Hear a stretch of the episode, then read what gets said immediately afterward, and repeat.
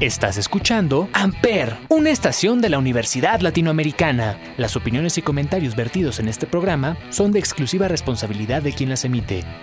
Amper Radio presenta.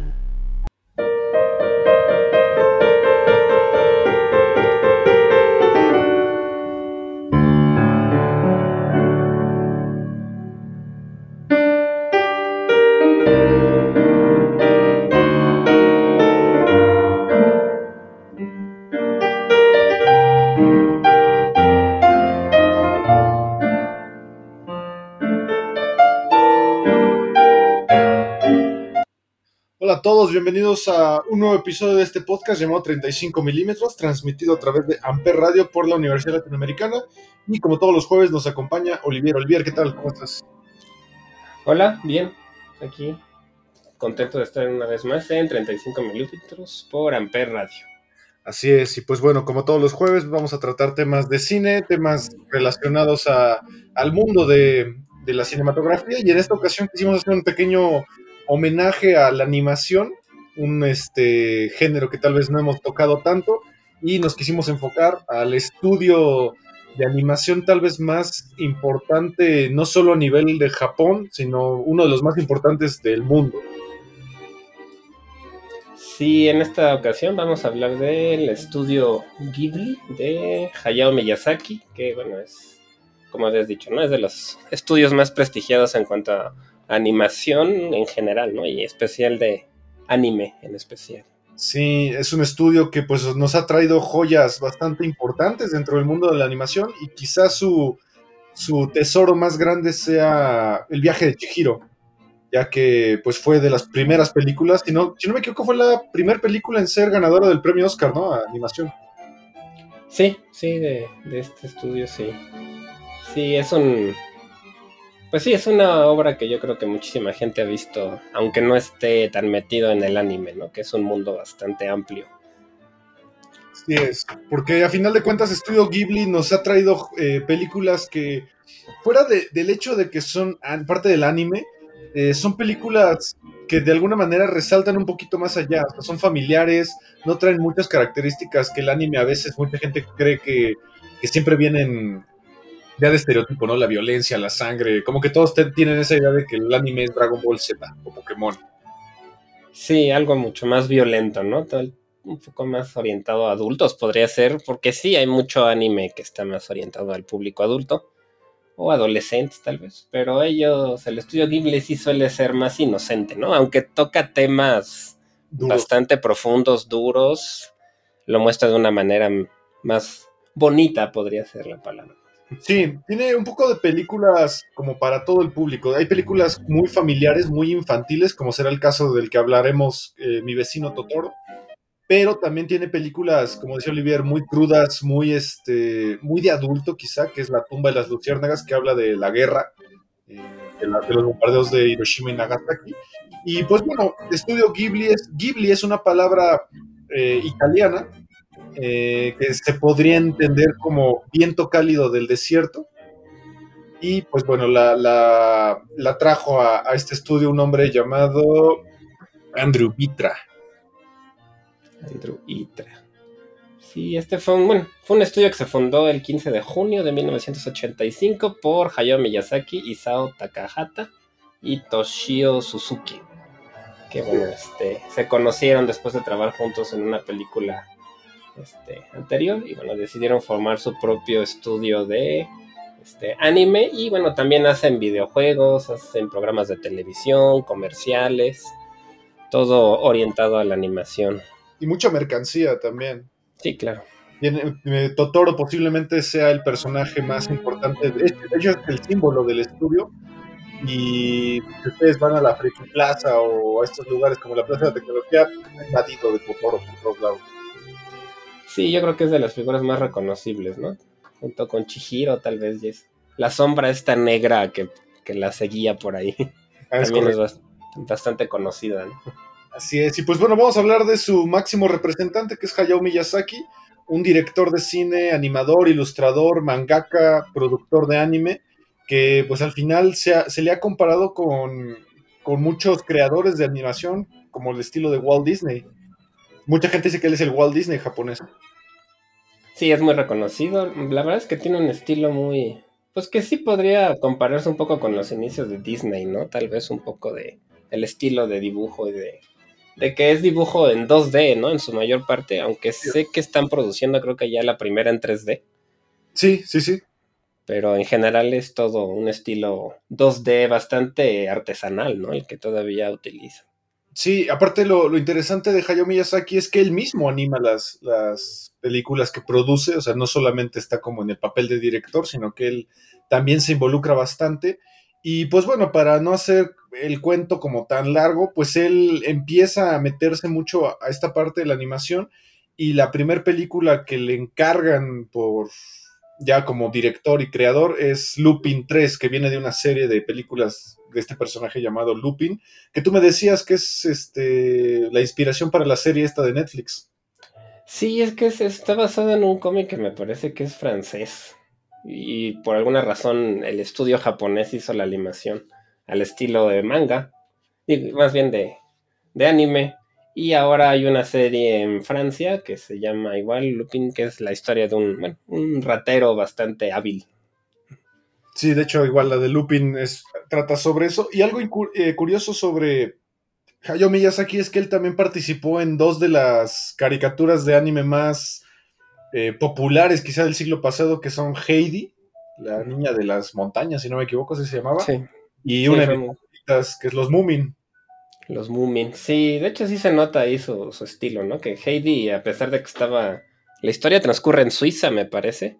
Sí. Este, está hecha en, en Japón. Así es, y los Moomin, si no me equivoco, son fineses. Sí, sí, Finlandia, sí. Está.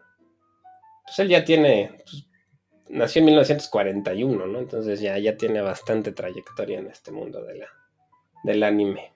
Así es. Y pues bueno, quizá la primer película que lo ya lo catapultó, además de Lupin 13, esta del Castillo en el Cielo, es de 1986. Y aquí ya se notan mucho estos rasgos que él tiene, ¿no? Esta idea de que los niños a él le, parecen muy importantes y que juega con una, unas temáticas bastante características, que es el hecho de, de la vejez, el hecho de cómo pasa el tiempo a través de los seres humanos. Sí, sí toca mucho la, la niñez y el paso del tiempo, ¿no? Y ahí este...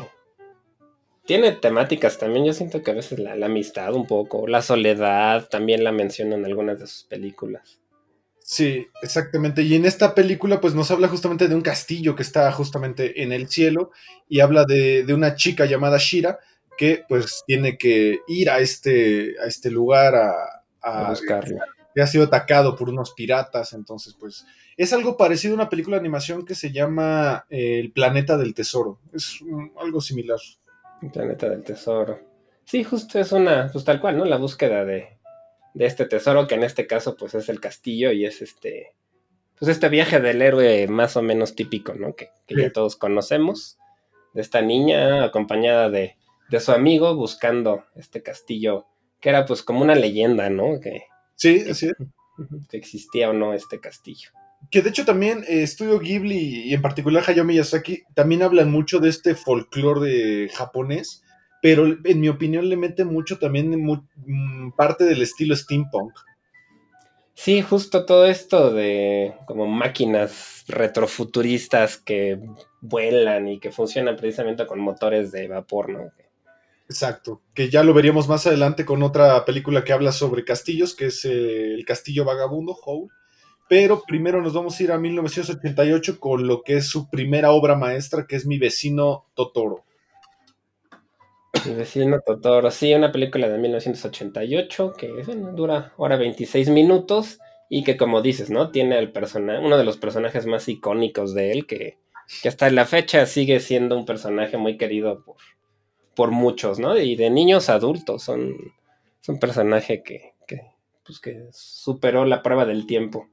Sí, es una película en donde él aquí muestra mucho esta, este profundo interés que creo que él tiene por, por la guerra, eh, más particularmente la posguerra, después de la Segunda Guerra Mundial, y también nos habla mucho de, de, la infancia, cómo los niños de alguna manera siguen creyendo en estos espíritus del bosque, y en ciertas criaturas que conforme nosotros nos, volvemos, nos vamos volviendo adultos, pues vamos olvidando, ¿no? Habla mucho de la naturaleza también. Sí, eso es un tema recurrente también, ¿no? La naturaleza y la relación del hombre con la naturaleza, de los niños con la naturaleza. Y esta también siento yo que es una historia un poco, pues, de soledad, ¿no? Porque son unas niñas que se acaban de mudar, como al campo, ¿no? Y entonces empiezan a tener estas, pues, aventuras con estas criaturas que son los espíritus del bosque, ¿no? Como un poco siento yo para suplir, pues, lo que dejaron al mudarse. Es correcto. Y también tiene unos, personajes muy interesantes porque tiene mucha fantasía. Yo, yo diría que es una película fantástica. Eh, hay un personaje que es totalmente surrealista, que es este autobús en forma de gato. Sí, tiene estos personajes muy, muy, este... Pues sí, como dices, muy raros. Sí, el autobús que tiene en la espalda ahí se puede... Sí, es como un gato similar al de Alicia, más o menos, ¿no? Pero que tiene como en el caparazón la parte donde la gente puede subirse. Exacto, es una película que, como dices tú, está muy relacionada con Alicia en el País de las Maravillas eh, y, que ha, sido bastante importante dentro del mundo del cine. Tiene muchos galardones, empezando porque está en el número 41 de las 100 mejores películas de la historia, según Empire, una revista del cine muy famosa. Eh, un director bastante importante que es Terry Gilliam la posicionó como, uno, como su película favorita de animación. Y bueno, Terry Gilliam, quien no lo conoce, es un director que participó en este grupo llamado Monty Python. Mm. Él también ha incursionado en la animación, de hecho él hacía las animaciones de la intro de Monty Python, la posicionó en el número uno y la, la revista Time Out la posicionó como la mejor película de animación de la historia. Sí, pues es que es una película muy bonita, la verdad que que además está muy bien hecha, ¿no? La, el estilo que tiene de animación, aunque es tradicional, es siento yo que es muy espectacular todavía, porque le ponen unos detalles increíbles, dibujos súper bien hechos, la animación fluye muy bien, también utilizan la música de una manera muy, muy bonita. Y también siento que son películas que pueden ver niños y pueden ver adultos y le puedes encontrar un mensaje de las dos maneras y no es necesario ser un niño para disfrutar la película, ¿no? Yo creo que eso es parte de, su éxito. A mí me recuerda mucho también al laberinto del fauno, por ejemplo, de Del Toro. Siento que tienen ahí cosas muy similares en como, pues sí, como esta fantasía que los niños utilizan para sobrellevar momentos difíciles. Sí, es una película que, como dices tú, la verdad no, es, no está enfocada directamente a los niños, la puede ver un adulto y se puede sentir ciertamente identificado con algunas partes, como por ejemplo esto de, la ausencia a veces que tienen los padres, ¿no? En, la, en el crecimiento de la imaginación del niño, que normalmente el padre pues trata de que el niño crezca rápido para poder ser, volverse útil y que el niño al final pues quiere ser niño, ¿no? Y, quiere mantener la infancia el, mayor tiempo posible. Creo que es una de las de los errores más comunes, ¿no? Del ser padre, que a veces tratan de arrebatarle la infancia al niño lo más rápido posible para que se vuelva útil, tal vez. Sí, puede ser, como estas figuras del amigo imaginario, por ejemplo, que yo creo que muchos niños tienen alguna vez algún amigo imaginario y algunos padres pues tal vez lo tratan de pues, que pase la etapa porque lo consideran un poco, pues que no está bien que tengas ese tipo de fantasías tal vez, ¿no? Como niño, pero... Sí, exactamente. Algo curioso de esta película del doblaje es que las niñas están interpretadas en la versión estadounidense por las hermanas Fanning. Dakota ¿Ah, y Eli Fanning, Eli, o no sé cómo se pronuncia, Eli Fanning, son las hermanas Fanning, las voces de las niñas. No, no sabía que estaban dobladas. Yo, la verdad las prefiero ver en su idioma original, en japonés, con subtítulos, porque, no sé, el japonés tiene un... No es que sepa japonés ni mucho menos, pero como que tiene un tono muy particular que siento que si se lo cambian, sí, sí le quita un poco a las películas. Sí, creo que sí es mejor verlas en, su idioma original. Y algo curioso es que estas películas las pueden encontrar ahorita en Netflix y en Amazon Prime.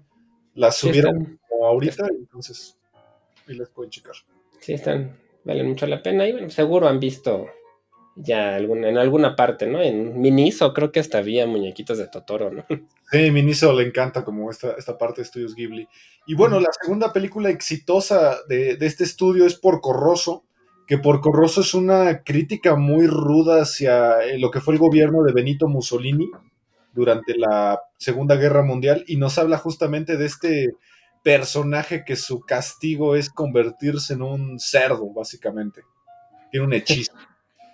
Sí, está, eso está rara, ¿no? Esta película se me, hace un poco extraña, pero sí, como dices, tiene una crítica muy grande al.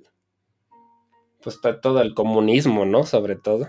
Sí, eh, recordemos que, como decía Olivier, pues Hayao Miyazaki es un tipo que nació en 1941, entonces a su familia pues sí le afectó la Segunda Guerra Mundial y pues vivieron justamente toda esta parte de, de Mussolini, de Hitler, de, no me acuerdo cómo se llamaba, el de Japón, pero pues justamente esta, esta parte dictatorial, ¿no? Sí, toda esta, esta parte, ¿no? Pues sí, es una película que salió en el, en el 92 y que cuenta la historia de un piloto italiano de la Primera Guerra Mundial, ¿no? Entonces todavía un poquito antes de todo lo, digamos, de la Primera Guerra, no la Segunda, que es la que es a veces más conocida. Cuenta la historia de este piloto de la Primera Guerra Mundial y que lo hechizan, ¿no? Que también en, su, en sus historias los hechizos, las brujas y eso también tienen un papel importante. Sí, la magia, la magia en general es importante. Eh, dato curioso de las voces, por Corroso lo interpreta Michael Keaton en la versión estadounidense. Michael Keaton, mira qué bueno. Me gusta Michael Keaton desde Batman, desde, las primeras dos de Batman.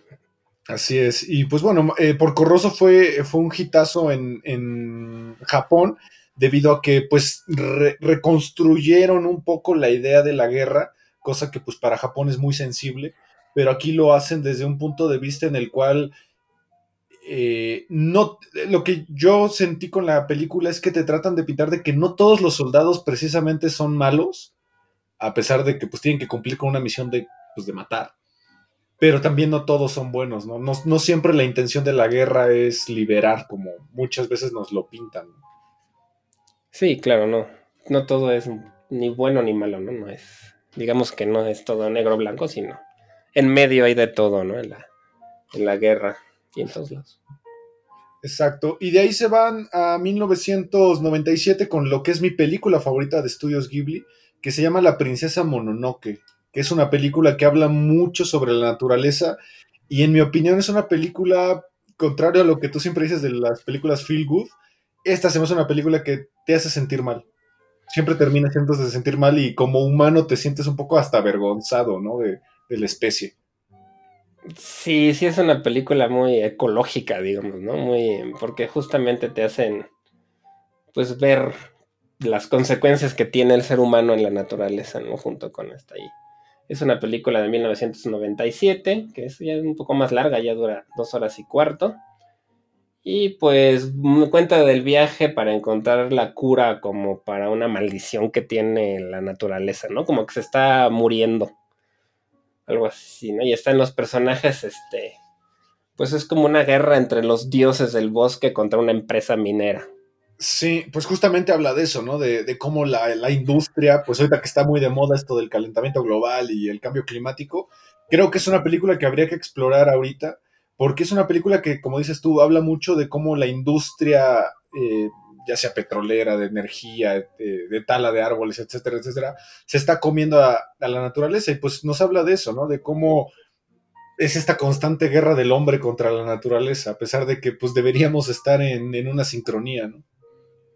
Sí, deberíamos estar en sincronía. Y, y, Japón, ¿no? Japón es un país que tiene una relación muy cercana con la naturaleza también. Sí. Y creo, y creo que la gente en Japón en general suelen ser muy respetuosos de la naturaleza, pero no deja de haber estas grandes corporaciones que, pues que explotan de más lo que no deberían. Entonces, a mí se me hace una película que podría ser como una buena manera de introducir a un niño en este mundo de la ecología, de concientizarlo de una manera, digamos, no tan dogmática, sino fácil, ¿no? Bonita, a través de una historia que le puede interesar a un niño. Yo no sé, porque se me hace una película muy cruda. sí, sí es cruda, sí es cruda. A mí, en lo personal, siempre que la veo, me hace sentir mal. Me hace sentir culpable un poco, hasta como con ganas de empezar a, volver al veganismo, cosas así. Porque sí se, tiene escenas muy crudas, o sea, tiene escenas en las cuales sí matan animales, Eh, sobre todo tienen esta pelea entre los cerdos, que representan a los seres humanos, o como jabalí cerdos, para los lobos, que los lobos es como este animal más espiritual, ¿no? Sí, justamente. Pues sí, sí puede ser que sea una película. Sí es triste, ¿no? Realmente sí, sí es triste. Tampoco es que te deja, como dices, como digo yo, más bien como sintiéndote contento. Puede ser que a un niño muy chiquito hasta le, a lo mejor sí le parezca como triste la película, ¿no? Tal vez confusa. Confusa. lo, confundiría quizá un poquito, digo, no hay que subestimar tal vez al niño.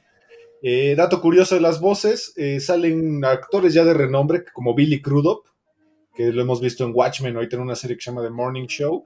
Sale Killian Anderson, de los Expedientes Secretos X, Billy Bob Thornton, que a mí se me hace un gran actor, que estuvo casado con Angelina Jolie, y sale la, esposa de Will Smith, Jada Pickett Smith. De hecho, Claire Danes, que también ha salido en varias películas, series. En series, es la de Homeland, me parece, ¿no? Exactamente, y Mayo, que también ha sido voces de Futurama, de Los Simpsons, de todos ellos. Sí, tiene buen, buen reparto en cuanto al doblaje en inglés. Creo que yo nunca he visto una de estas en inglés. Las he visto en español y las he visto eh, en japonés con subtítulos. Así es. Esta es una de las películas más crudas del estudio, pero como dato también curioso, eh, esta fue la película japonesa más taquillera en Japón hasta que llegó un monstruo de James Cameron llamado Titanic. Titanic, claro. Que le quitó el... Sí, le quitó que es difícil, ¿no? En, Japón, en China, en Corea, ganar con una película estadounidense, ¿no? Solo, en apoyar mucho a su propio cine. Sí. Y pues sí, es, ahí Titanic fue la que lo, lo, logró, pero sí es una película que está muy bien reconocida, tiene muy buenas calificaciones. En IMB tiene 8.4, está en el número 68 de todo su ranking de las películas. Ganó 13 premios distintos. Entonces creo que sí es una, película que vale mucho la pena y si les gusta la animación y el anime, mucho más. Así es, y pues bueno, cuatro años después crean lo que sería tal vez la película más importante del estudio, que sería El viaje de Chihiro, una película que básicamente es una representación japonesa de Alicia en el País de las Maravillas. Sí, una película del 2000, uno, que también se conoce mucho como Spirited Away, ¿no? En inglés le pusieron Spirited Away, el viaje de Chihiro. Y pues también es una película que tiene también los mismos elementos, ¿no? Niños, fantasía, este, pues un realismo mágico, ¿no? A mí me hace, me suena, me suena mucho ese término con estas películas, ¿no? Como un realismo mágico, que eso es latinoamericano, pero siento que sí tienen cosas en común. Sí, exactamente, porque nos habla de la historia de una niña que con sus padres van de viaje como en un bosque y de repente se encuentran en un túnel que pues no debían de llegar ahí, pero pues cruzan ahí y sus papás entran a un pueblo muy folclórico japonés y empiezan a comer. Entonces la gula los convierte pues en cerdos, entonces la niña tiene que buscar en un palacio la solución para, para quitarles el hechizo a sus padres y pues tiene toda esta aventura, ¿no? una película muy folclórica japonesa, creo, creo. Sí, esta es como muy, muy tradicional, que toca mucho las tradiciones ancestrales japonesas y pues tiene de todo, ¿no? Tiene dioses, tiene brujas, espíritus, humanos de todo tipo. Y tiene, siento yo, en algunos tintes de terror en algunas partes. O sea, no es que sea terror del tradicional sangriento, pero sí tiene suspenso, podría ser más bien. Sí. En algunas partes. Sí, de hecho tiene un personaje que, creo que es el que emblema, es el más emblemático del que mencionas tú, que es este espíritu, que si me equivoco es Haku. No, no es Haku. Haku es el niño. Es el niñito. Sí, no. Pero es como una máscara blanca que parece como si estuviera llorando, ¿no? Como con una eh, Kaunashi, es Kaunashi. Kaunashi. Kaunashi, que justamente es eso, ¿no? Este, este personaje que, que representa la ambición, ¿no? Que solo devora y devora y devora. Justamente es como el que representa la ambición humana, sí. Y se le aparece y luego como que se sienta al lado de ella y la anda persiguiendo. Y, y siento yo que a un niño sí le podría causar cierto miedo a ese personaje. Pero se convirtió como en el personaje más emblemático de la, de la película. Yo he visto en Halloween que mucha gente le encanta disfrazarse de este personaje y que, que representa también un poco esta parte del niño que se siente un poco ignorado por los padres, ¿no? Por los padres, sí. Cómo tiene que haber, a veces forjar su propio camino. Sí, justamente, que en este caso, pues el, el, niño es quien está salvando a los papás también, ¿no? Un poco como esa parte de que cuando uno crece, se vuelve adulto, pues te empiezas a perder, ¿no? Un poco. Y, en este, y aquí la niña es la que como que tiene que regresar a los papás al, como a, al lado bueno, no sé cómo llamarlo. Exacto. Algo curioso de la película es que Hayao Miyazaki pues no tiene, no tenía hijos en esa época, no sé si ahorita los tiene, pero como él no sabía muy bien cómo, cómo funciona el mundo de los niños, él le pidió a uno de sus mejores amigos si podía irse a vivir con ellos porque tenía una hija pequeña, su amigo, para poder estudiar justamente pues la reacción del niño, cómo piensan, cómo, cómo es su imaginación en cuanto a temas adultos, ¿no? Que, que, que la película mucha, muchos temas son adultos, pero los aterriza mucho a, a, cómo los visualiza un niño. Sí, justo, sí, justo es lo que estoy bien. Si tiene dos hijos ya, ya grandes. Mm.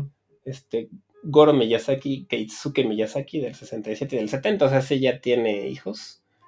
Pero, pues sí, sí se ve que le llama mucho la atención la infancia, ¿no? Que la ha estudiado y le, le, gusta, ¿no? Yo siento que tiene mucho que ver con esa inocencia que la animación a lo mejor te permite mantener como adulto.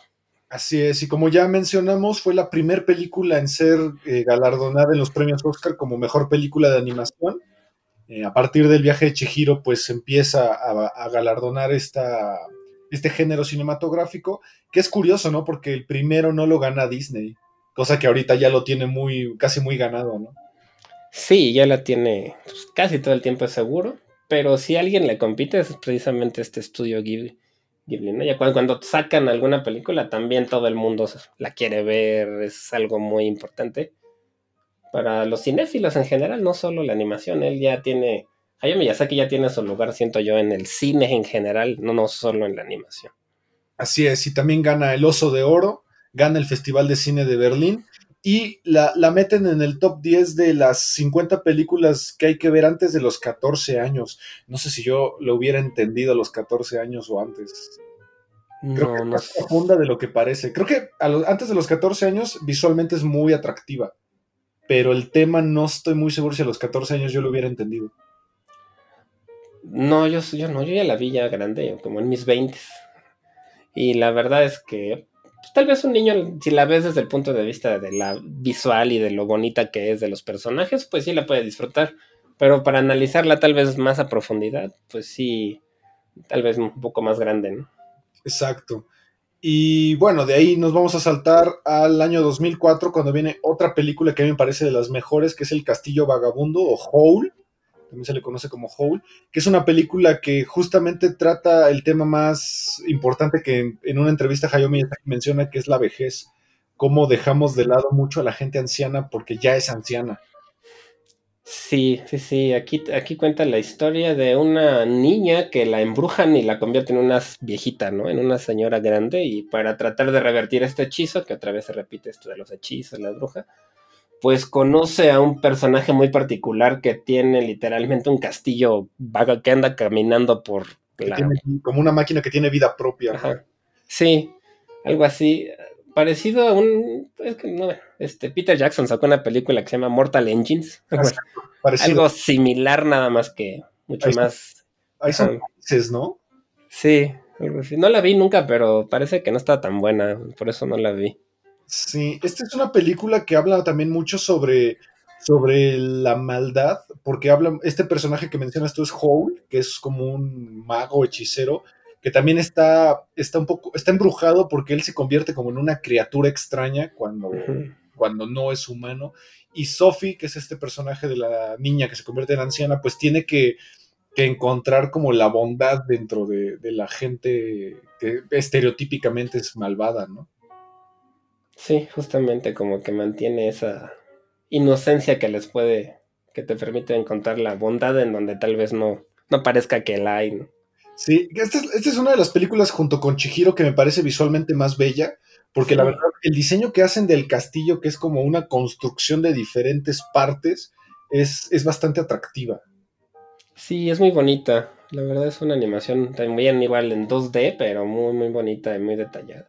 Siento que esta es la que tiene más en común con el anime tradicional japonés que están, porque los personajes tienen ciertos elementos que, que pues, se parecen a los que luego manejan en anime más para adultos, tal vez. Sí, aquí también tiene uno de los personajes más emblemáticos del estudio, que es Calcifer, que es esta flama eh, que constantemente está viva y que pues los actores de voz también tiene actores muy reconocidos, que está Christian Bale como Hole y está Billy Crystal como Calcifer, que Billy Crystal ya es un actor sumamente famoso y reconocido.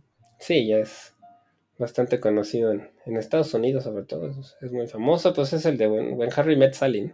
Exactamente. Y también está Josh, eh, no sé cómo se pronuncia, Hutcherson, que es el de los Juegos del Hambre, este Pita. Ah, Pita, el, sí, el, que repiten y repiten su nombre una y otra vez. Exactamente. Y pues bueno, esta película le fue bastante bien. Ganó eh, el premio del Festival Internacional del Cine de Venecia. Gana el festival de. Gana. En los premios Oscar también estuvo nominada. No, no lo consiguió ganó los premios Annie, que son los premios estos de animación, y pues ganó bastantes premios a nivel internacional. Sí, tuvo 20 nominaciones y 14 victorias. Incluso estuvo nominado a un MTV Movie Award, pero de Rusia, no sabía que, eso existía. Pues sí, no, yo tampoco sabía que en Rusia tenían MTV, pero bueno, supongo que, que hay en todos lados. Y exactamente. Y pues de ahí, eh, pues tiene varias películas que justamente tratan estos mismos temas. Eh, son películas que, pues bueno, al final no fueron tan populares como las anteriores. Quizá la más popular es Ponio, que, nos habla justamente de, la vida acuática. El secreto de la sirena, creo que se llama en español. El secreto de la sirena. Yo esa no la he visto. La verdad, esa, esa sí.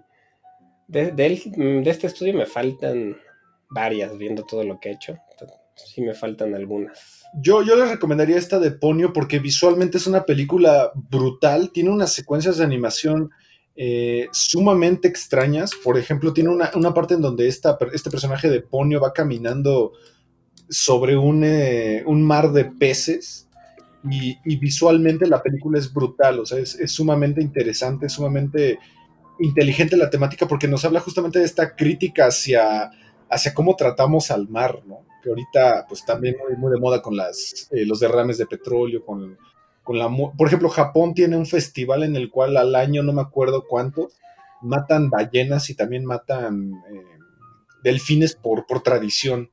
Ah, sí, sí, sí, como lo que hacen en... con la beluga, ¿no? Que también lo hacen en otros... Sí, que se tiñe la, el mar de rojo, ¿no? Cuando las... Sí, sí es una crítica muy interesante hacia esta vida del mar.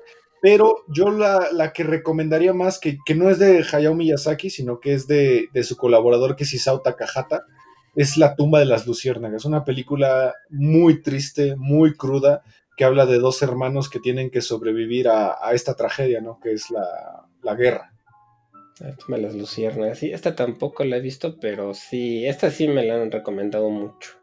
Y que tiene que ver con la, con la guerra, ¿no? Y una perspectiva igual más, pues de crítica, ¿no? La verdad es que se repite mucho. Es, siento que es un estudio con mucha conciencia social, ¿no? A pesar de que su contenido sea tan fantasioso, siempre tienen algo detrás más profundo, un mensaje más, más profundo. Sí, de hecho, la revista Empire nombró a esta película junto con la lista de Schindler, de Spielberg y el pianista de Roman Polanski como las tres mejores películas antibélicas de la historia. Sí, esta es un poco más triste tal vez, ¿no? Me imagino, por el tema que la guerra normalmente es más crudo. Sí, de hecho, el tema importante de la película es que, pues, al final los que más sufren un conflicto bélico, pues, terminan siendo los niños, porque, pues, ellos no pueden hacer nada, solo, solo tienen que esperar. Sí, claro, se quedan sin, pues sí, son inocentes realmente y no pueden más que tratar de salir ¿no? ahí de, las circunstancias adversas. Exactamente. Y pues bueno, algo curioso del estudio es que Hayao Miyazaki eh, en, el 2007, si no me equivoco, decide retirarse del estudio, eh, ya que pues él sentía que ya había hecho lo que tenía que hacer y el estudio ahí entra en un lapsus de, de pues como que cierran el estudio debido a recursos y después decide volver Hayao Miyazaki y renuevan el estudio y vuelven a, volverlo a poner en funcionamiento. Pues sí, pues es que él ya ahorita tiene 80 años, ¿no? Ya es una persona mayor. Pero pues también era el, nombre más importante detrás de este estudio, ¿no? Y también que el que se retire, pues me imagino que para la empresa no fue positivo, ¿no? En cuanto a pues, el mensaje que das si se te va tu figura principal. Así es. Y pues bueno, de ahí deciden crear el famoso Museo Ghibli, está, si no me equivoco, está en Tokio, que es un museo que pues mantiene esta estética muy, como muy surrealista con las partes de las películas y que pues bueno, el mismo pueblo en donde está eh, fue, fueron los que intentaron hacer una campaña para que el museo no cerrara, ya que pues, pues mucha gente debido a que cerró el estudio, debido a las situaciones económicas del país, pues el museo estaba muy abandonado y el mismo pueblo fueron los que hicieron que reabriera el, museo y se mantuviera como un patrimonio del país. Qué bueno que lo rescataron, porque sí, sí vale la pena. la verdad es que, que sí es patrimonio de Japón, el cine de Hayao Miyazaki. Así es. Y pues bueno, denle una oportunidad a estas películas debido a que, a que son películas, como decía Olivier, que no están precisamente orientadas solamente a lo infantil, eh, como podría entenderse el, anime, sino que pues tiene unas temáticas que cualquier adulto puede entender con, mucha facilidad y que como decía yo con la princesa Mononoke, hasta te hacen sentir mal de alguna manera por ser adulto y que ya le puedes entender. Pues sí, pero te invita a reflexionar también, ¿no? Hay algunas que tienen temas muy, muy claros en cuanto a la reflexión, como... Sí, como la princesa Mononoke, por ejemplo, que así es muy claro el mensaje. Y creo que está bien, ¿no? Que te hagan pensar con productos que muchas veces uno siente que son para niños y que cuando uno ya es adulto hasta lo consideras que ver animaciones como menos que ver cine convencional. Y creo que el estudio Ghibli reivindica muy bien lo que es la, la animación para todo público y no solo pues lo que tenemos acostumbrados como Pixar, ¿no? Que estamos muy acostumbrados a ver esas animaciones y a veces no nos damos la oportunidad de ver otros productos que también son muy buenos y que tienen mucho prestigio en el mundo también, como los japoneses. Así es, y bueno, si Estudio Ghibli a lo mejor no es lo de ustedes, yo les recomendaría otra, otra película de anime que cambió la historia, en mi opinión, que es Akira. Ah, una película que, que, tiene la peculiaridad de que no fue hecha con, con animación reciclada sino que cada cuadro y cada movimiento, cada dedo y cada pelo de los personajes está animado eh, artesanalmente. Entonces es una película que si le entiendes a cómo funciona la animación, es espectacular, es sencillamente espectacular. Sí, muchos la consideran de las mejores películas de anime, ¿no? De la, de la historia Akira y esa es muy popular. Es más de acción, ¿no? Es una película más... De steampunk, es de steampunk. Ajá, más de acción, un poco más en el digamos, lo más tradicional que uno piensa de anime, pero sí, sí es muy, muy buena. Creo que hasta Tarantino tiene algunas referencias en Kill Bill, por ejemplo. La, moto, justo la, moto. que usa, eh, ¿cómo se llama esta? Esta chica, este... Ah, Black Mamba, bueno, Black Mamba. Uma Thurman. Uma Thurman, gracias. Uma Thurman, su, moto está inspirada justamente en Akira y tiene tomas que justamente le, le calcó a Akira. Exacto, Akira, esa, sí, cuando va justo en esa secuencia que vaya en la moto justamente ahí. Ahí se ven las referencias a Kira.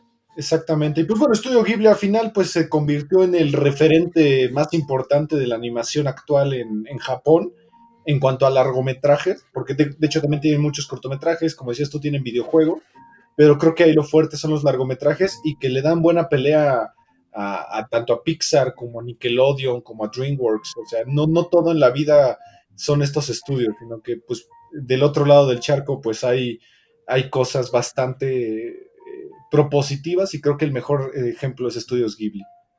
Sí, yo algo que me gusta mucho es que siento que, que mantiene vivo el 2D, la técnica de la animación en 2D, porque ahora la tendencia es casi todo en 3D, ¿no? Y, y hacen productos muy bonitos, Pixar tiene una calidad espectacular, DreamWorks, todas estas, pero a mí siempre me ha gustado más la animación en 2D, no sé por qué, siento que que esa parte artesanal, tradicional que tenía, me gusta, me gusta mucho y me gusta que sigan manteniéndola a través de este estilo de, proyectos o algunos otros que han salido recientemente, ¿no? Hay algunas películas de animación en 2D que, que siguen dándole batalla al 3D. Exacto. Eh, y ya para terminar, Olivier, película para empezar en Estudios Ghibli. Pues yo me iría por la de Totoro, tal vez siento que es, es bonita, tiene personajes pues muy entrañables y además pues sí, le puede gustar mucho a los niños y pueden encontrar muñequitos, peluches y muchas cosas por todos lados si les gusta ese personaje de Totoro que, que está muy bonito la verdad. Sí, yo, yo le entraría a la princesa Mononoke para entrarle a la crudeza que a veces Ghibli te puede presentar. Eh, porque Sí, creo sí. que si te vas a, a Totoro y crees que todo es Totoro, cuando llega algo como la tumba de las luciérnagas o, o mi, mi- la princesa Mononoke te da un golpe de realidad que a lo mejor te cae muy pesado. Eso sí, sí. O sea, sí. Sí tienen temas más, más crudos. Pero siento que, bueno, no que sí, como, como siempre digo, ¿no? Que te hace sentir bien, quedas como con un buen sabor de boca. Pero sí hay que estar preparado porque sí tienen otras mucho más cru- crueles y crudas. Y pues sí, que no. Que no, no todo es sentir, sentirse contento, ¿no? Te, te dejan pensando y reflexionando. Sí, o tal vez Chihiro. Chihiro es una película Sí. más balanceada. Sí, lo único que, como decías, a mí Chihiro se me hace muy loca, como que tiene. Sí, tiene una estructura narrativa fuera de lo convencional que, como decías, que a un niño tal vez lo pueda confundir. sí, es muy, muy del estilo de Lewis Carroll. Al final se alimenta mucho de Lewis Carroll. Sí, sí, Muy sí, es muy, surreal. muy surrealista. Pero yo creo que todas las pueden ver los niños y adultos si algo les encontrarán que les guste. Así es. Y pues bueno, este fue nuestro pequeño especial eh, para hablar de este estudio, Estudios Ghibli, que actualmente se ha, consolidado como el estudio japonés más importante del mundo. Y pues no le pierdan la vista ahorita que están en Netflix, que están en Amazon Prime también algunas, y que pues en los premios Oscar, cuando se posiciona una película de Estudios Ghibli, siempre es una buena batalla contra los estudios más de, de este lado del mundo. ¿no? Sí, siempre hay muchos que, que votamos por, por Hayao Miyazaki o por los estudios Ghibli, pero bueno, normalmente suele ganar Disney, ¿no? Pero quién Sí. sabe, con los siguientes proyectos que vayan sacando. Exacto. Y pues bueno, como todos los jueves, gracias por escucharnos aquí en 35 milímetros por Amper Radio de la Universidad Latinoamericana. Y pues bueno, escuchen nuestro otro podcast, Sonidos en el Aire, los miércoles. Olivier, muchas gracias por acompañarnos otro jueves. Muchas gracias a ti, Ismael, y gracias a todos los que nos escuchan. No se olviden de checar los otros proyectos de Amper Radio por la Universidad Lat- Latinoamericana. Así es, nos vemos el próximo jueves y hasta pronto. Gracias. Hasta la próxima.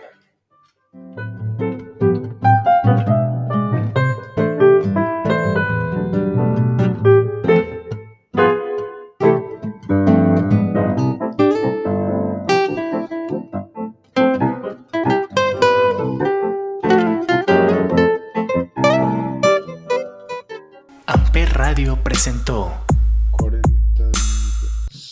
Amper, donde tú haces la radio.